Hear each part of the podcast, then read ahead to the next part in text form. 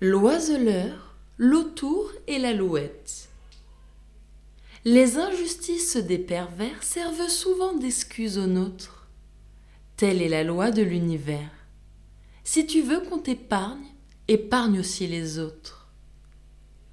Un manant, au miroir, prenait des oisillons. Le fantôme brillant attire une alouette.